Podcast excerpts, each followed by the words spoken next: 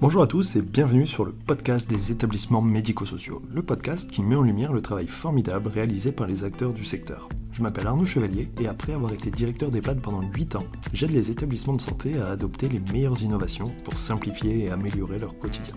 J'ai créé ce podcast pour partager les belles expériences portées par des gens passionnés. Avant de commencer, si vous appréciez ce podcast, vous pouvez vous abonner pour ne rater aucun épisode et encore mieux, mettre une note 5 étoiles sur Apple Podcast et le partager à vos collègues. Sur ce, bon épisode. Bonjour à tous. Aujourd'hui, je discute avec euh, Aude Le Divena, qui est médecin gériatre et euh, avec qui je vais parler de soins palliatifs, euh, puisque tu as participé à l'instance de réflexion stratégique sur la fin de vie. On va parler du plan décennal donc sur les soins palliatifs, et puis je pense d'une manière très générale des soins palliatifs, qu'est-ce que c'est, euh, comment ça fonctionne et puis surtout qu'est-ce qu'on peut euh, attendre et faire évoluer. Mais avant, euh, je te propose de te présenter.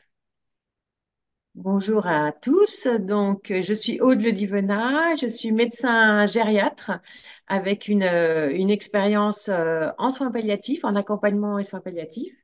j'ai travaillé à la fois en milieu hospitalier, établissement public, mais également en établissement privé. Euh, j'ai une expérience également de, remplacement de médecine générale euh, au domicile et une expérience en hospitalisation à domicile. Donc, euh, j'ai pu avoir l'occasion également de suivre des patients à domicile, également avec notre équipe mobile d'accompagnement de soins palliatifs intra et extra hospitalière, notamment à Lorient. Euh, j'ai un parcours euh, assez euh, géographiquement assez diversifié parce que j'ai à la fois travaillé en milieu rural en Poitou, j'ai également une expérience à Bourg-en-Bresse pour des remplacements de médecine générale, puis à Paris, à la fois en établissement public et en établissement privé. Et ensuite, je suis arrivée à Lorient assez récemment pour la fin de ma carrière et euh, j'étais médecin en équipe mobile d'accompagnement et soins palliatifs intra, extra et interhospitalière.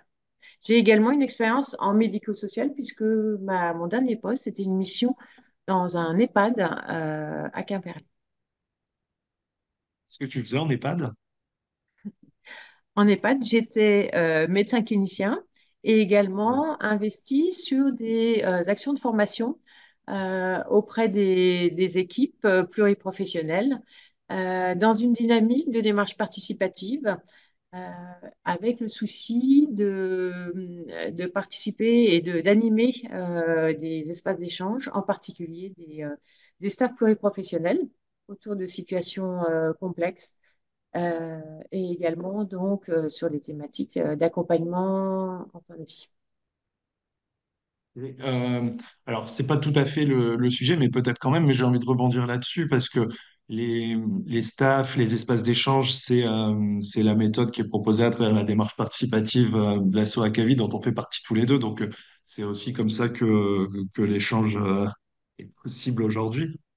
Est-ce que tu aurais un, un retour d'expérience? Parce que c'est super intéressant, il n'y a pas beaucoup d'EHPAD qui ont le médecin euh, praticien sur place, même si euh, ça commence un petit peu avec les dotations globales et le fait qu'il n'y ait plus assez de médecins traitants euh, en ville qui soient OK pour venir en EHPAD. Mais le fait d'avoir un médecin qui est, qui est là et qui va, j'imagine, exercer un rôle un peu complémentaire du médecin coordonnateur, mais ces espaces d'échange et ces staffs, ces temps d'échange avec l'équipe, qu'est-ce que tu en as retenu et qu'est-ce que ça a pu apporter? Euh, ces temps d'échange avec les équipes étaient indispensables. Euh, le plus ils étaient fréquents, le mieux c'était. Euh, alors ça pouvait être avec le médecin, mais c'était aussi de nombreux espaces d'échange avec les, les cadres de santé hein, qui étaient très présentes sur le terrain pour aussi animer des, des sujets avec leurs équipes. pour moi, ce que j'en ai retenu, c'est surtout le euh, un temps euh, qui est dédié et qui est ritualisé et qui permet à l'équipe d'être investie autour d'une prise en charge leur de patients ou éventuellement d'accompagnement de famille qui les mettent en difficulté et qui nécessite donc de pouvoir euh, en discuter. la grande valeur ajoutée de ces espaces d'échange, c'est de pouvoir avoir autour de la table un grand nombre de soignants qui viennent très volontiers et qui sont force de proposition et raison pour laquelle, à l'issue de ces staffs, euh, j'ai assez rapidement proposé d'animer aussi des ateliers euh, d'échange, des ateliers euh, thématiques euh, dont les sujets étaient finalement proposés par les aides-soignants, les infirmières. Donc en fait, est-ce qu'il y avait un sujet, pardon, est-ce qu'il y avait un sujet qui revenait souvent? Oui. En fait, déjà, le premier sujet qui a été très vite abordé, c'est la question de la fin de vie. La fin de vie, c'est quoi? Et comment on fait pour la fin de vie? Et c'est à partir de quand? Et, Alors ça, c'était déjà le premier sujet. Il faut dire que c'était euh, contemporain de la, la, Convention citoyenne qui se déroulait et toutes les, les actualités quand même autour de, questions de fin de vie, d'actifs à mourir, euh, qui, qui, quand même sur les médias euh, étaient au premier plan. mais également les, soignants au fil de l'eau et c'est aussi à l'écoute de d'eux et de euh, de prise en charge au chevet du malade, euh, que, en discutant euh, d'autres sujets, d'autres suggestions arrivaient de la part des soignants. La deuxième thématique, c'était autour de la question de comment accompagner, comment communiquer avec une famille dont le proche est en fin de vie. Surtout qu'en EHPAD, les soignants, en particulier le week-end, ils sont seuls. Euh, la famille arrive, le patient va pas bien, et finalement, une famille en colère, qui doit la gérer C'est l'aide-soignante, par exemple. Carrément, parce que même le médecin traitant, en fait, il n'est pas là. Et difficilement accessible, même par téléphone, parce qu'il fait ses consultes. Le médecin cause souvent des temps partiels. Donc, c'est vrai que même juste le fait de pouvoir se tourner vers un médecin qui va pouvoir apporter des, des réponses euh, médicales, rassurer la famille, et puis surtout donner les réponses, en fait. Les équipes, elles sont vite coincées par rapport à ça. Voilà. Alors, il faut savoir que mon expérience est dans un EHPAD hospitalier. Donc, c'est vrai que c'est euh, le, enfin, encore qu'au jour d'aujourd'hui, cet EHPAD est un, j'ai compris, en très grande difficulté, notamment d'effectifs médicaux. Euh, mais il faut, il faut dire qu'il y a, il y a des médecins salariés sur ce, cet EHPAD, qui a aussi une unité de soins de longue durée à côté. Voilà. OK. Voilà, donc ça, en termes d'organisation, c'est un peu différent. Et puis, je reviens sur les thématiques, les ateliers d'équipe. Euh, les soignants ont demandé aussi à ce que l'on puisse parler de ces sujets euh, quotidiens de, qui concernent les soins palliatifs. C'est euh, autour de la question de l'hydratation. Quand arrêter la nutrition, quand arrêter l'alimentation, quand arrêter l'hydratation. voilà, ça, c'est vraiment des sujets majeurs que l'on a pu aborder, même si euh, il faut se dire que ces ateliers d'équipe, c'est vraiment assez innovant et extrêmement efficace parce que les soignants sont enthousiastes pour venir, qu'on les a organisés à un temps où les deux équipes étaient là et que c'était vraiment organisé avec les cadres de santé qui étaient très partie prenante, qui venaient assister aussi aux ateliers d'équipe. Et euh, on pouvait, même si ça paraît du saupoudrage, on pouvait l'animer en euh, une heure et sur certains sujets, on avait une heure et demie mais le fait que ce soit ritualisé et euh, sur les propositions des soignants, ben, c'était assez formidable. Et les méthodes pédagogiques étaient chaque fois un peu différentes. Euh, ritualisé tous les combien? On essaie de le faire toutes les semaines. D'accord. Ok. Mm. Ouais, donc une fréquence assez régulière. Ok. Mm. Super. Et puis ben, du coup, par rapport à cette euh, à ton retour d'expérience, on fait quand même le lien avec les, soins palliatifs, en tout cas la fin de vie, parce que c'est un, un, sujet qui revient souvent et c'est un sujet euh, euh, difficile. Le, peut-être la, première question, parce que en discutant tout à l'heure pour préparer en, deux minutes, mais euh, tu es reparti d'une définition et c'est vrai que c'est peut-être euh, super important de remettre en, en perspective les choses et de poser le contexte. En fait, c'est quoi les soins palliatifs? Oui, alors les soins palliatifs, c'est un. Vous savez qu'il y a plusieurs euh, définitions, en particulier de la Société française d'accompagnement des soins palliatifs, et je pense que c'est vraiment celle sur laquelle on, nous nous appuyons au quotidien, mais il y a aussi la définition de l'OMS, euh, celle de la Haute Autorité de Santé. En fait, les définitions, elles se rejoignent malgré tout, heureusement. Euh, donc, en fait, la définition, je vais être très synthétique, hein, mais la définition des soins palliatifs, ce sont des soins actifs euh, pour euh, des personnes atteintes de maladies qui ne vont pas guérir et pour lesquelles on va assurer une euh, qualité de soins pour soulager les symptômes physiques, psychiques, la dimension existentielle, donc sur le plan psychologique, sur le plan social, familial. en gros, c'est une prise en charge médico-psychosociale. avec l'approche, donc, comme je disais, spirituelle, religieuse et surtout dans un, une écoute des besoins de la personne et des proches euh, mais en se référant d'abord et avant tout de ce qu'exprime la personne, si elle le peut. Et si elle n'est pas en état d'exprimer sa volonté, ce sera à l'écoute de la personne de, confiance.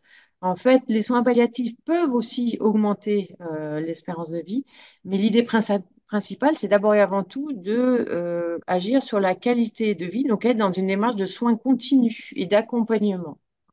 Les soins palliatifs, en fait, euh, euh, c'est pas du on-off euh, du jour au lendemain, off, la personne en soins palliatifs. C'est une, une démarche qui peut arriver très progressivement euh, et qui, qui intervient très tôt dans la prise en charge. Hein. Il y a de nombreuses équipes qui, dès l'annonce d'un diagnostic d'une maladie grave, peut avoir en tête l'idée que peut-être à un moment donné, on sera sur l'alternative vers des soins palliatifs.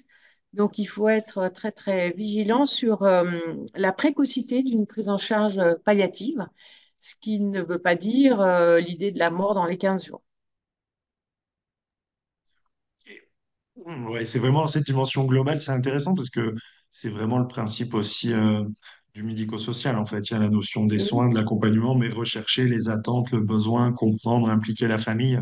C'est euh, les Et puis il y a la notion de, chronicité, de durée.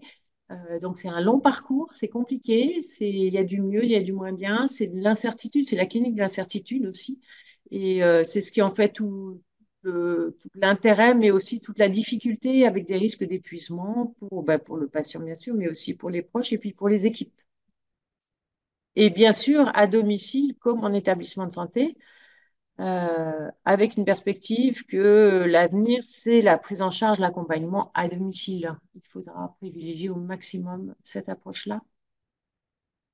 Et, euh, toi, comment, je reviens un petit peu sur la partie plutôt présentation, mais qu'est-ce qui t'a amené euh, personnellement, mais plutôt professionnellement, à aller vers ce sujet-là, à te spécialiser là-dessus et puis à aborder ce sujet?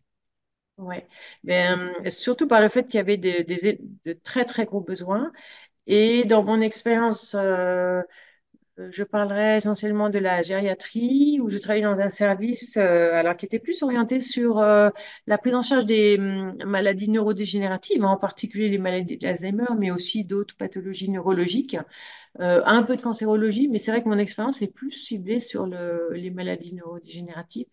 Et à l'époque, euh, lorsqu'il y avait une polypathologie, donc éventuellement un cancer associé avec des symptômes aigus, notamment la prise en charge de la douleur, la prise en charge de l'essoufflement, de tous ces symptômes, euh, un, ressenti d'être assez seul comme médecin euh, référent face à des situations complexes pour prendre des décisions. Et en fait, j'avais vraiment l'impression, alors j'étais un jeune médecin cependant, euh, mais j'avais l'impression d'être quand même régulièrement face à des décisions très difficiles à prendre et euh, un, vrai besoin de pouvoir travailler euh, dans une équipe avec notamment plusieurs compétences médicales parce que la question de la responsabilité médicale est quand même au premier plan et ne pas prendre une décision lourde de conséquences seul en tant que médecin.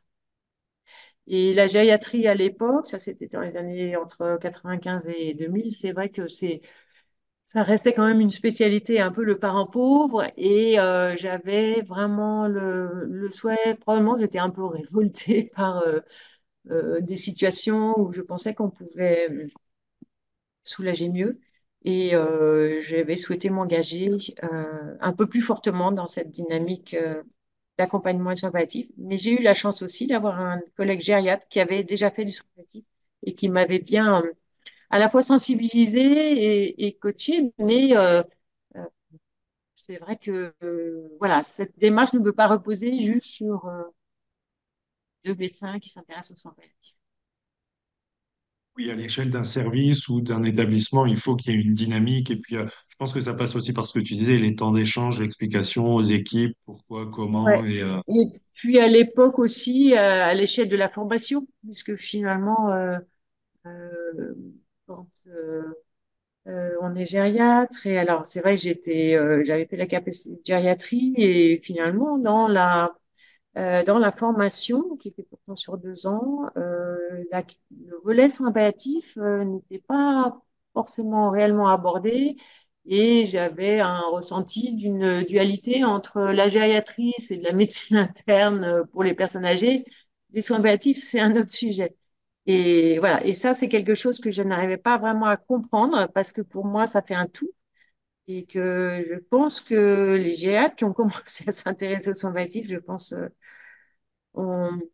ont, aidé à, à, ce que aussi cette démarche euh, se développe dans, le, euh, dans les services de gériatrie. Oui, parce qu'on dit souvent la gériatrie, c'est euh, c'est pas une spécialité centrée sur un organe, c'est vraiment l'approche globale, multidimensionnelle de la personne. Et euh, donc, euh, bah oui, les soins palliatifs, la fin de vie, euh, ça Oui, et participe puis aussi euh, à ça, quoi. ce que j'identifiais, c'est que c'était euh, guérir à tout prix, c'est-à-dire que euh, il fallait absolument euh, voilà soigner euh, à la fois bien sûr soulager, mais l'idée c'est que voilà on est on se bat pour euh, la l'espérance de vie et quelquefois au Oui, détriment de la qualité de vie. Et euh, c'est ça aussi qui, a- qui était un peu un peu euh, compliqué avec des enjeux un peu de peut-être de conflit de valeurs. d'accord. Euh, alors, toi, tu as participé à l'instance de réflexion stratégique sur la fin de vie pour euh, établir un plan décennal pour euh, améliorer les choses, faire évoluer, peut-être aussi être, bah, correspondre un peu plus aux besoins et aux attentes des évolutions de ce qui se passe sur le terrain, en tout cas dans les services. Est-ce que tu peux nous en dire plus sur cette instance, comment ça fonctionne, quels objectifs euh, euh, étaient posés, qu'est-ce qu'il fallait atteindre? Et, euh, et aujourd'hui où on va sur la dimension soins palliatifs? C'est plein de questions en même temps. Ouais, alors cette instance de réflexion, elle est, elle est clôturée, hein, puisque le rapport a été remis le, début décembre 2023. Euh, alors, en fait, elle s'est, elle, elle a été créée hein, dans la continuité aussi de, à la fois euh, de tous les travaux du comité d'éthique hein, au niveau national. EH et, CCNEH et puis également euh, la Convention citoyenne. Euh, alors, ce, cette instance de réflexion, elle a été présidée par le professeur Franck Chauvin, qui est un ancien oncologue et qui est professeur des universités en santé publique, qui est à Saint-Étienne, et euh, qui en fait euh, a coopté euh, à la fois infirmiers, médecins, sociologues, psychologues. Donc en fait, on était une instance de au moins une vingtaine de personnes, avec également des représentants de d'autres pays, notamment euh, faisant appel à des professionnels de santé publique au niveau euh, de la Suisse. Euh, également, il y avait l'Italie, le Canada. Voilà. Donc en fait, il y avait à la fois l'idée de, travailler en groupe autour de la thématique de, des soins d'accompagnement et des soins palliatifs et du plan décennal, mais également il y avait eu toute une démarche de d'audition euh, d'experts en soins palliatifs, en douleur, que ce soit euh, euh, sur des spécialités médicales comme l'oncologie, mais aussi la gériatrie, mais aussi la pédiatrie, avec pour souci de surtout essayer de d'explorer l'ensemble des besoins de, de la population en France. Et l'idée, c'est aussi de pouvoir, comment dire, définir une euh, spécificité française, parce qu'en fait, les soins d'accompagnement, les soins palliatifs en France ne sont pas euh, les mêmes que euh, en Angleterre, que aux États-Unis. Donc, l'idée, c'est de vraiment montrer que la France a un parcours sur les soins palliatifs et que les valeurs qui sont défendues en France doivent être bien euh, respectées, en fait. Et euh, simplement, je, je pense à notre, tout notre groupe, il y avait bien sûr aussi des représentants des usagers, des familles, euh, des bénévoles. euh, je vais certainement encore oublier des personnes, euh, bien sûr des, des instances euh, du ministère de la Santé, hein, des directions d'hospitalisation, Euh, et surtout, le, euh, je dirais que le rapport a été euh, euh, travaillé dans tous les détails et sous la responsabilité de l'IGAS, personne référente de l'IGAS. Voilà, et donc euh, cette instance se déroulait à la fois avec des réunions en présentiel au ministère de la Santé et puis on pouvait aussi également avoir des, euh, euh, des réunions euh, en, distanciel. Voilà. Et puis les réunions présentielles étaient en mode hybride, donc les personnes pouvaient également assister et participer aux réflexions en distanciel. Et donc la, logistique était extrêmement bien faite. Euh, quel constat a pu être dressé sur, euh, sur ce qui, sur ce qui marche ou ce qui doit évoluer? Le, le constat est que on a les besoins en accompagnement et en soins palliatifs sont majeurs en France, malgré euh, le nombreux plans nationaux de développement des soins palliatifs. Depuis euh, la, la loi qui donne le droit d'accès aux soins palliatifs à toute personne dont l'état de santé le requiert, la loi du 9 juin 1999.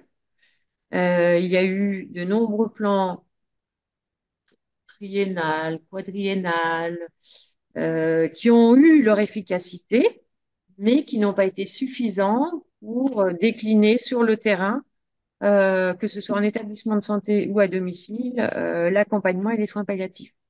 En particulier, une vingtaine de départements n'a pas d'unité de soins palliatifs, sachant qu'une unité de soins palliatifs, c'est vraiment le lieu à la fois pour la prise en charge euh, de soins palliatifs complexes, euh, donc de grande qualité, mais aussi le lieu d'enseignement. Hein, c'est le meilleur endroit pour être formé aux soins palliatifs, palliatifs et à l'accompagnement, et puis également pour tous les travaux de recherche.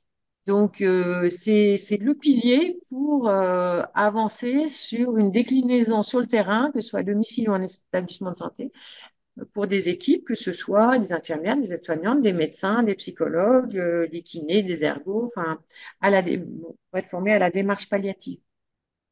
Ok. On sait pourquoi, j'imagine qu'il y a un manque de médecins, c'est sûrement ça le problème.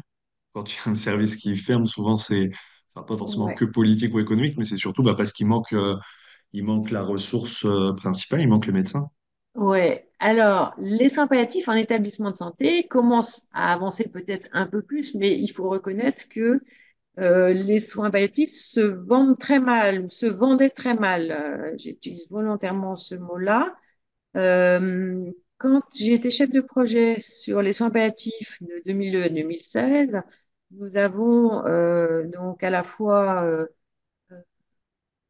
publié la circulaire d'organisation des soins palliatifs avec euh, l'idée de développer les lignes identifiées de soins palliatifs pour décliner une démarche euh, palliative, un accompagnement dans les services là où les malades de soins palliatifs étaient, là où il y avait un fort besoin de soins palliatifs.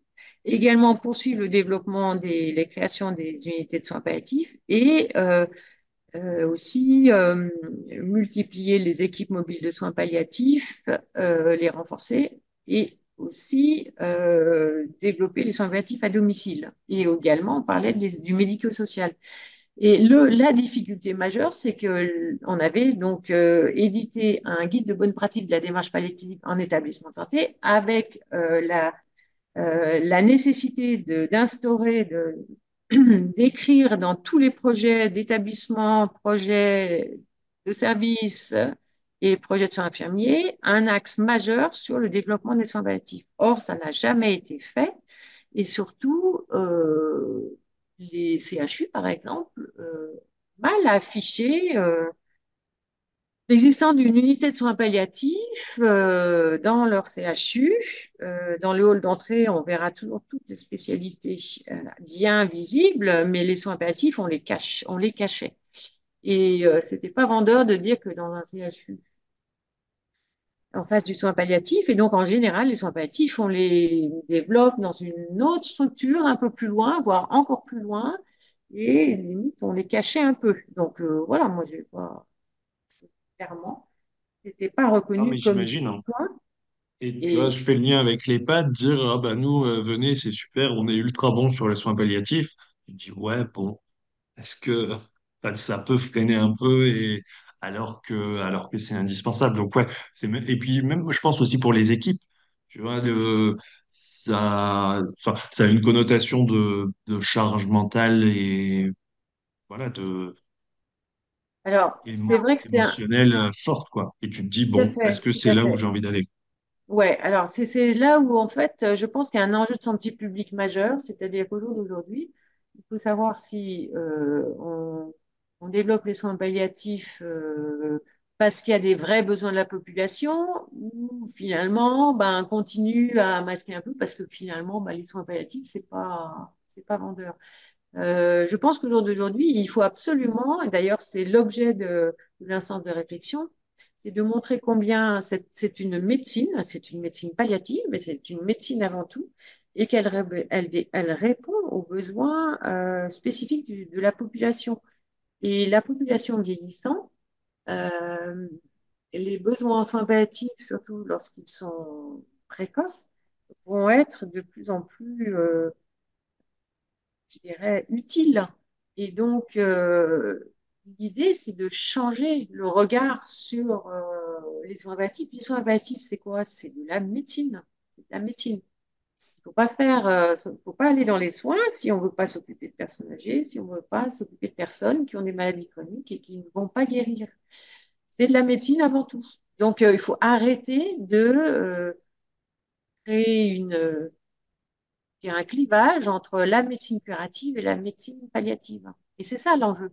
On a eu une médecine extrêmement technique qui a fait des prouesses remarquables, mais pour autant, on a creusé l'écart entre les personnes qui guérissent et puis les personnes qui malheureusement ne guérissent pas et pour lesquelles il y avait un vide de prise en charge et un abandon même. hein. Donc, euh, euh, je pense que euh, les soins euh, vont pouvoir se développer si aussi on change le regard et, si on valorise cette spécialité entière, raison pour laquelle nous souhaitons que les soins palliatifs soient une spécialité reconnue avec une chaire de soins palliatifs et qu'elle existe au même titre que la cardiologie, que l'infectiologie, que la pédiatrie. Euh, en sachant que c'est aussi une activité très transversale, mais pour autant, euh, pour qu'elle soit reconnue, je pense aussi qu'il faut qu'elle soit à part entière une, une spécialité. Euh, donc ça, c'est une des propositions donc, du, de cette instance du comité stratégique. L'idée, c'est aussi qu'il y ait des, de créer des- une unité de soins palliatifs par département, renforcer les équipes mobiles de soins palliatifs, et ne pas faire en, en sorte que l'équipe mobile de sympathie soit une équipe fragile euh, qui aussi euh, est euh, construite, déconstruite, reconstruite, déconstruite et qui n'existe pas à part entière en tant que vraie euh, une euh, équipe compétente et, et qui soit adossée à un service pour qu'elle existe totalement et qu'elle ait un vrai pouvoir au niveau de l'établissement. Parce que c'est un peu considéré comme la cerise sur le gâteau, hein, l'équipe mobile, dans un certain nombre de services. Voilà. Oh, bah, les ouais, soins baptiques sont passés, sauf qu'il ne s'est rien passé après et que ça a été juste un peu de bricolage. Non, mais c'est clair, les équipes mobiles, euh, régulièrement, alors pas forcément près d'une grande ville ou d'un grand ou un CHR du coup, mais euh, euh, souvent on a le sentiment que l'équipe mobile, en fait, elle n'est pas mobile, elle est mobile dans l'hôpital, elle peut aller d'un service à l'autre. Par contre, quand on est les pattes du coin et qu'on appelle, bah, c'est bah non, on sort pas de, vient pas. Oui, et puis, sauf que, et la grande difficulté, tu as raison, euh, Arnaud, mais la grande difficulté, c'est surtout que l'équipe mobile, euh, il y a, en termes d'effectifs, il n'y a pas forcément une équipe suffisamment étayée avec euh, la possibilité d'assurer euh, une réponse dans les 48 heures euh, quand euh, vous avez un temps plein et demi de médecins, plus deux infirmières, un 0,6 de, de psychologues et, et tout ça pour un établissement qui a euh, 600 voire plus euh, euh, 1000 lits. Et donc l'équipe mobile, elle ne peut pas, faire face à tout ça Mm. surtout organiser des staffs euh, d'équipe, de- des formations. Euh, elle a un rôle de soutien, de formation, d'accompagnement. Euh, elle euh, prescrit rarement. hein. Elle a un rôle de conseil d'abord et avant tout, et puis de réflexion éthique, mais aussi elle est là pour les patients, pour les, euh, les proches et pour les soignants. Mais cette équipe mobile, il faut qu'elle soit considérée comme une, un vrai service ou alors adossée à un vrai service et qu'elle soit étayée pour que tout au long de l'année, il y ait une réponse aux besoins, quelle que soit la, je dirais, la, la. Donc, ça veut dire qu'il faut que ce soit une vraie, euh, une vraie équipe euh, solide en termes d'effectifs et de compétences, avec en effet, comme tu le dis, la possibilité d'intervenir euh, à domicile euh, et collaborer aussi avec l'HAD quand les besoins d'un HAD apparaissent. C'est clair. Donc oui, il y a une question de, de moyens euh, humains, souvent, matériels. les équipes mobiles, c'est souvent mission impossible. Et euh, je crois qu'il y a vraiment une réflexion de fond sur euh, quelle est la place d'une équipe mobile dans un établissement de santé? Et pourquoi elle n'est pas plus solidement euh, adossée? Voilà. Est-ce que ça, là-dessus, alors oui, il y a une question de moyens, mais est-ce qu'il y a d'autres choses qui pourraient aider peut-être par rapport peut-être à la culture soins palliatifs, peut-être mettre plus en avant? C'est ce que tu Alors, disais. C'est- vrai Ça va. que il faut reconnaître que les, les soins palliatifs, c'est c'est une approche euh, pluriprofessionnelle euh, qui qui questionne beaucoup les valeurs, qui implique euh, une démarche éthique et qui, est difficile. C'est difficile. Après, je suis pas en train de dire que les autres spécialités sont faciles, mais je dirais que est dans une dimension qui demande aux professionnels d'avoir, j'ai envie de dire, beaucoup de, à la fois de compétences, mais de qualité humaine. Et, euh, et c'est vrai que les palliatifs, ça, ça épuise, ça use. Donc, raison pour laquelle il faut des conditions d'exercice qui soient favorables avec des, des sas de décompression, avec des, temps où des membres de l'équipe sont off clinique, où il puisse y avoir un vrai équilibre dans la semaine professionnelle, où la personne euh, va être extrêmement efficace et en première ligne certains jours, et d'autres en seconde ligne pour récupérer, pour se ressourcer, pour voilà. Après, peut-être c'est aussi comme ça qu'il faut travailler dans d'autres services. Mais je pense que euh, les soins palliatifs, c'est aussi euh, même si on veille à la qualité de conditions de travail, parce que nos valeurs euh, humaines font qu'on veille sur, les uns sur les autres aussi. Mais la confrontation à la souffrance, la confrontation aux symptômes aigus, la confrontation à des tensions avec euh, les proches, avec euh, la question de la finitude, euh, fait que euh, c'est un métier qui est difficile et s'il n'y a pas un- un- une infrastructure et un environnement qui permettent de se ressourcer sur le lieu du travail, les gens n'y vont pas. Ils vont pas aller travailler. Ils ont peut-être raison pour se protéger, euh, mais c'est aussi que euh, y a, il y a quand même, euh, je dirais, des prérequis pour qu'une équipe euh, tienne sur la durée, euh, qui fait que on peut pas juste saupoudrer quelques ETP pour constituer une équipe mobile de soins. Oui, c'est une vision long terme. Et, et puis c'est aussi le cas là du coup de ce comité de réflexion. Donc, quel euh, serait... c'est Ouais. aussi que ça nécessite à l'échelle de l'établissement de santé euh, une vraie, un vrai engagement sur euh, l'axe d'accompagnement et de soins palliatifs, considéré au même titre que d'autres axes de prise en charge. Alors, qu'est-ce que tu pourrais peut-être conseiller? Parce que tu as vu un petit peu, parce que établissement de santé, si on considère l'hôpital, on va se dire l'accompagnement, le soin, le médical, c'est vraiment son, son job. Euh, l'EHPAD, c'est peut-être un peu plus compliqué parce que on répète que c'est le domicile, que c'est le lieu de vie et tout ça. Euh, là, c'est quand même, ça a une dimension quand même très médicale. Euh, que peut faire un, EHPAD, qu'il soit hospitalier ou pas, pour, euh, pour améliorer sa, en fait, ses, habitudes, sa culture envers les, soins palliatifs pour être peut-être plus, plus ouvert, que les équipes soient peut-être aussi plus à l'aise au fait de faire intervenir l'HAD, même si c'est habituel, ou une équipe mobile, même si beaucoup le font, mais pour être euh, plus à l'aise avec ce travail en équipe et puis avec euh, le, la perception le, et le fait de, bah oui, d'accompagner vraiment la fin de vie.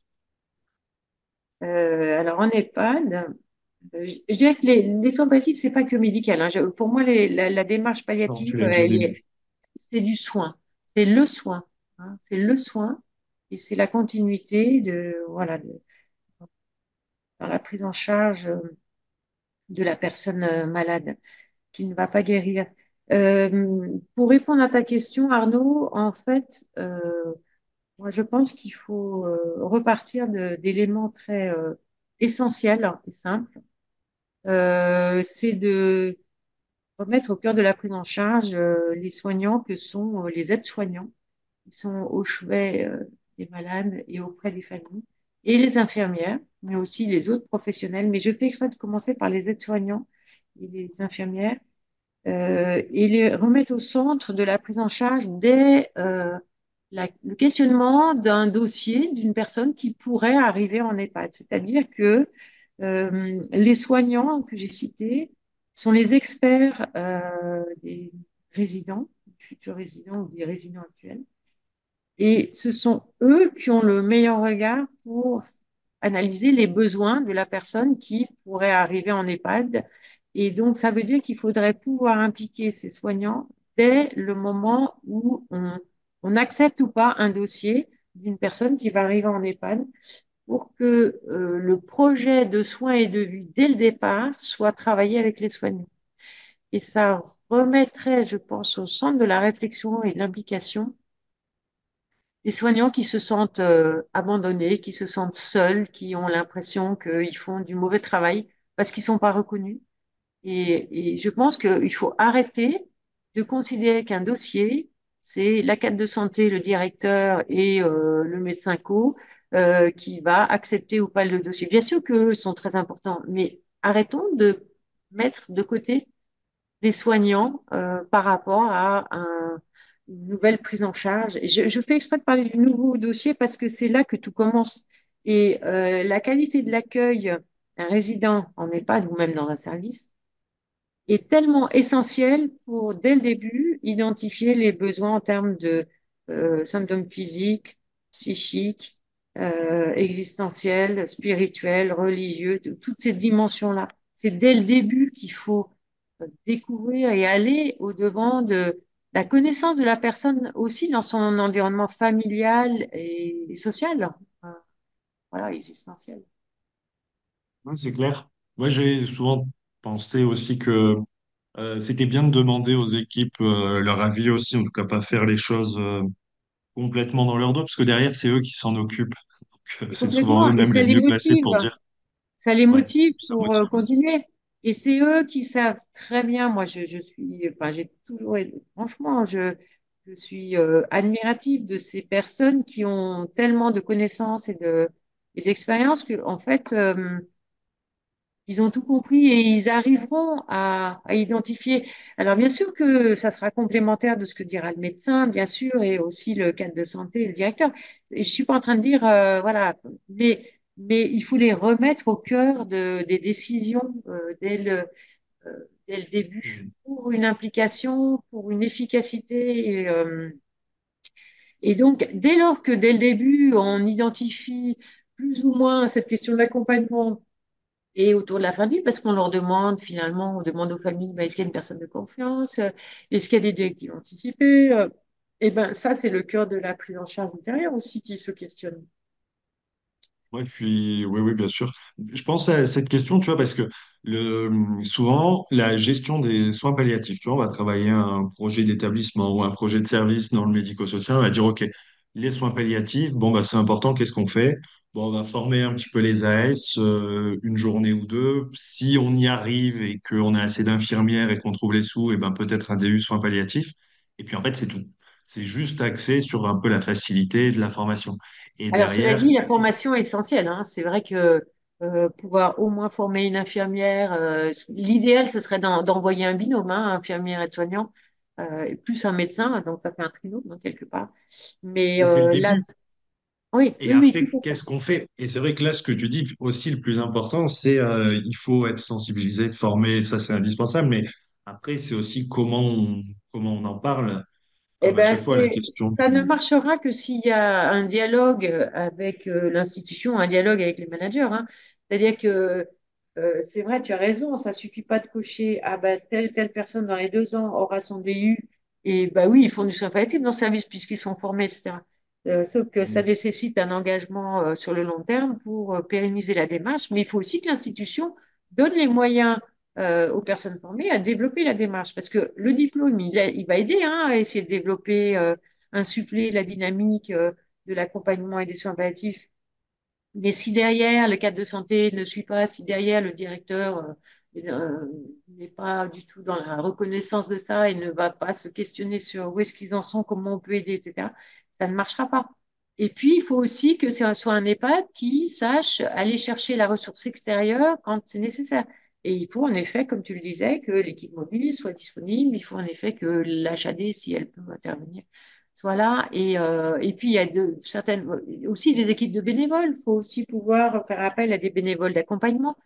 Moi, je sais que l'EHPAD où on était, j'étais toujours étonnée de me dire, mais pourquoi il n'y a pas des représentants de JALMAL ou de l'ASP, les associations de bénévoles d'accompagnement de soins palliatifs extrêmement compétentes, qui peuvent venir en appui euh, auprès des, des résidents, des familles et puis euh, des équipes. Voilà. Oui, pour l'aspect vie sociale aussi et tout ce qui est autour du soin, justement. euh, Tout à fait, tout à fait. Ok.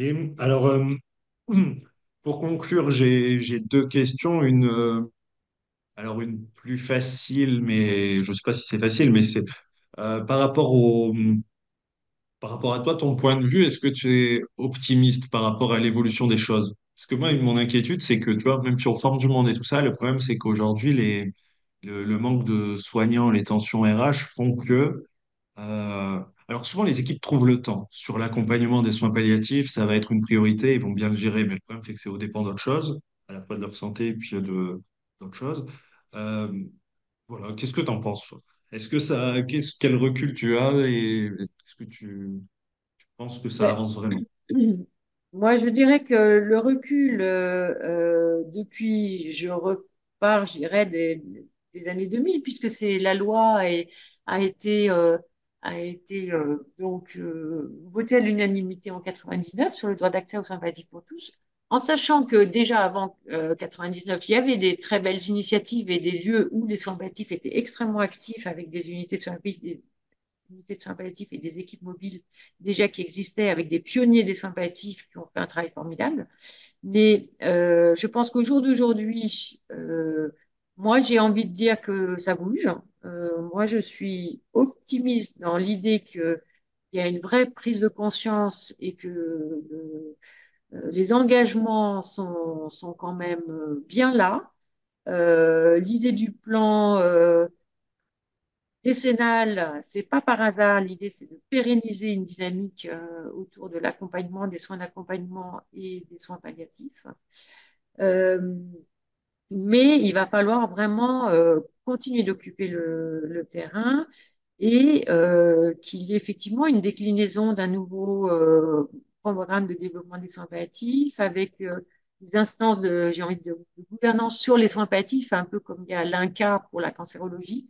Il va falloir euh, ancrer, une gouvernance sur les soins palliatifs pour que cette dynamique euh, soit activement poursuivie avec des engagements, notamment pour le domicile, parce que c'est l'avenir, mais également poursuivre notamment le développement des unités de soins palliatifs, des équipes mobiles et une formation initiale euh, vraiment euh, forte hein, dans toutes les, les, écoles, que ce soit euh, les packs de médecine, les instituts de formation pour les soignants, à tous les niveaux pour décliner la démarche d'accompagnement et de soins palliatifs.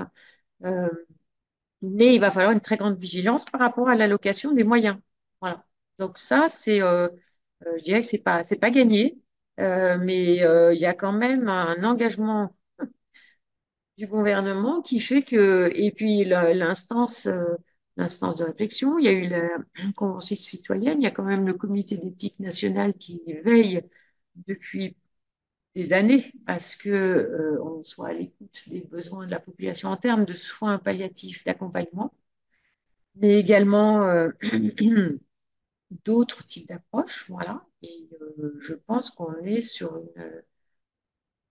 Il y a une marge de progression, mais il va falloir être très vigilant pour que les moyens soient alloués là où ils doivent être alloués. Et il faut que les ARS s'engagent très fortement mais également qu'on aille chercher la ressource sur le terrain, c'est-à-dire auprès des collectivités locales, auprès des mairies, auprès d'une mobilisation euh, du territoire, euh, pour que les deux dynamiques se rejoignent, à la fois une déclinaison qui viendra du ministère de la Santé, des ARS, que les ARS s'engagent et respectent la feuille de route, et également qu'au niveau du terrain, en lien avec les médecins généralistes, bien sûr, euh, toutes les associations d'aide à domicile, les élus, euh, euh, les usagers. Il faut qu'on ait une vision très très large. Donc ça, c'est un peu une révolution hein, dans la façon d'aborder les soins d'accompagnement, j'insiste sur ce terme, et les, les soins palliatifs. Oui, c'est une dimension en plus tellement globale qui n'est pas que médicale, donc il faut aussi impliquer tout le monde au niveau, c'est au une, niveau c'est un engagement social, sociétal Et, euh, et l'accompagnant peut être le voisin, c'est pas forcément le père, le fils, euh, la mère. C'est c'est euh, tenir compte de l'environnement de la personne qui est en situation de, euh, de- je dirais, palliative. Après, euh, c'est un, sujet complémentaire, hein, mais euh, soins palliatifs, fin de vie, voilà, il faut, on peut pas dire que euh, la fin de vie, c'est les soins palliatifs et que les soins palliatifs, c'est la fin de vie. C'est, voilà, c'est un peu plus complexe que ça, mais je dirais que l'approche de fin de vie est une démarche d'accompagnement et, à un moment donné de soins palliatifs. Voilà. Ma dernière question, alors en, en quelques mots, parce que c'est un sujet très large, je pas non plus obligé de répondre, mais tu as dit soins palliatifs fin de vie, c'est, euh, tu disais dans l'instance, euh, dans le comité de réflexion, il y avait aussi la Suisse, moi j'entends aussi du coup Suisse, Belgique, c'est euh, pour faire très simple le suicide assisté. Est-ce que est-ce que c'est un sujet qui est abordé? Je sais qu'aussi au niveau société, il y a une question qui se pose, on n'y va pas du tout. Qu'est-ce que tu en penses? Euh, c'est un, un questionnement. Pourquoi c'est un questionnement? Euh, parce que euh, le Comité national d'éthique a bien prouvé que la population française exprimait, de façon assez rare, mais l'exprimait quand même fortement, un certain besoin d'une autre approche que les soins palliatifs. Alors, on sait que euh, les demandes d'euthanasie sont généralement des besoins criants exprimés de soins palliatifs qui ne sont pas euh, prodigués. Donc, euh, dès lors qu'il n'y a, vraiment pas assez de, de, soins palliatifs sur le terrain en France, et dès lors que les soins palliatifs sont mis en œuvre de façon adéquate, la plupart des demandes de, de d'euthanasie, de suicide assisté ou autre euh, disparaît. Mais il faut savoir que euh, les, professionnels entendent un certain nombre de besoins qui sont rares mais qui existent, qui, malgré des soins palliatifs euh, poursuivis, euh, prodigués de façon très adaptée et un accompagnement vraiment maximal, les études de besoins à la population prouvent il y a une demande d'une autre approche. Voilà. Après, moi, je ne veux pas entrer dans le détail parce qu'il y a euh, assistance au suicide, suicide assisté, euthanasie. C'est extrêmement important d'avoir des définitions particulièrement bien euh, définies, enfin, précises, parce que l'un ne remplace pas l'autre et qu'il y a vraiment un sens de chaque type de possibilité. Mais il est certain qu'au jour d'aujourd'hui, il y a débat autour de une aide une aide à mourir. C'est un débat un peu sans fin de toute façon parce que ça Ouais, amène il des est- questions, des questions éthiques, les questions de consentement jusqu'au bout quand il y a des troubles, quand il y a... Enfin, c'est voilà, c'est vrai que c'est un sujet terrible, mais c'est vrai que c'est intéressant aussi cette approche de se dire que si déjà il y a suffisamment d'accompagnement en soins palliatifs qu'on est capable d'apporter une qualité de vie, euh, on va dire décente, raisonnable, euh, oui, probablement que euh, bah, ça, ça va impliquer qu'il y ait moins de demandes pour un- une euthanasie, un suicide assisté, ou en tout cas, voilà, parce que euh, on peut imaginer que le, besoin s'estompe un peu dans la mesure où la, qualité de vie est meilleure. Oui, d'ailleurs, une personne qui souffre, qui a des douleurs même physiques maximales, euh, peut être une personne qui demande l'euthanasie. Et dès lors qu'elle est soulagée de la douleur, euh, cette demande Ah va, oui, va s'estomper. Mais, mais euh, moi, j'insiste sur le fait que euh, pas que. Non, mais c'est euh, sûr, parce y qu'il a y a d'autres paramètres. Il n'y a pas que la douleur. Ça. Et puis, n'oublions pas qu'on a des, les patients ont des droits, les professionnels ont aussi des devoirs, et que certaines situations extrêmes, il en existe, on se doit de les, de les reconnaître et d'essayer de trouver euh, des solutions, une alternative, une alternative éventuelle.